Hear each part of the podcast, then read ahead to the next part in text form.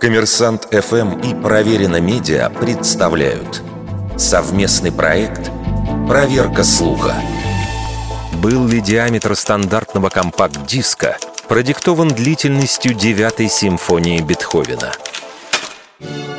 Согласно официальным версиям компаний-разработчиков технологии Sony и Philips, Бетховена любили вице-президент Sony Нарио Ога и его жена.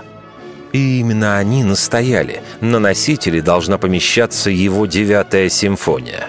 Поскольку самая длинная из известных на тот момент ее записей длилась 74 минуты и 33 секунды, физический размер носителя сделали 120 миллиметров.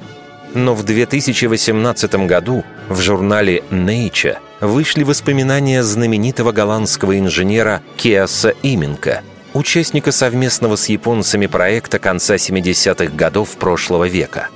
По его словам, Philips предложили диаметр 115 мм, под который не нужно было бы реорганизовывать их производство.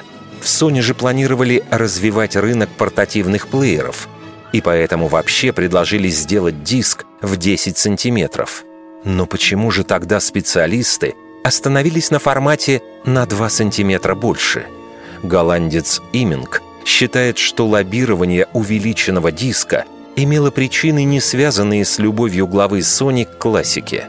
Если бы Philips отстоял свой вариант, компания бы понесла гораздо меньшие затраты. Более того, голландский инженер предлагал коллегам новый способ кодировки записи – позволивший без увеличения размера диска превысить его вместимость на 30%. Вероятно, история про Бетховена была прикрытием для истинного мотива японской компании – лишить Philips технологического и коммерческого преимущества, когда музыку начнут выпускать на компакт-дисках. Как пишет Иминг, окончательное подтверждение своей догадки он нашел более 30 лет спустя во время встречи с коллегой из Sony.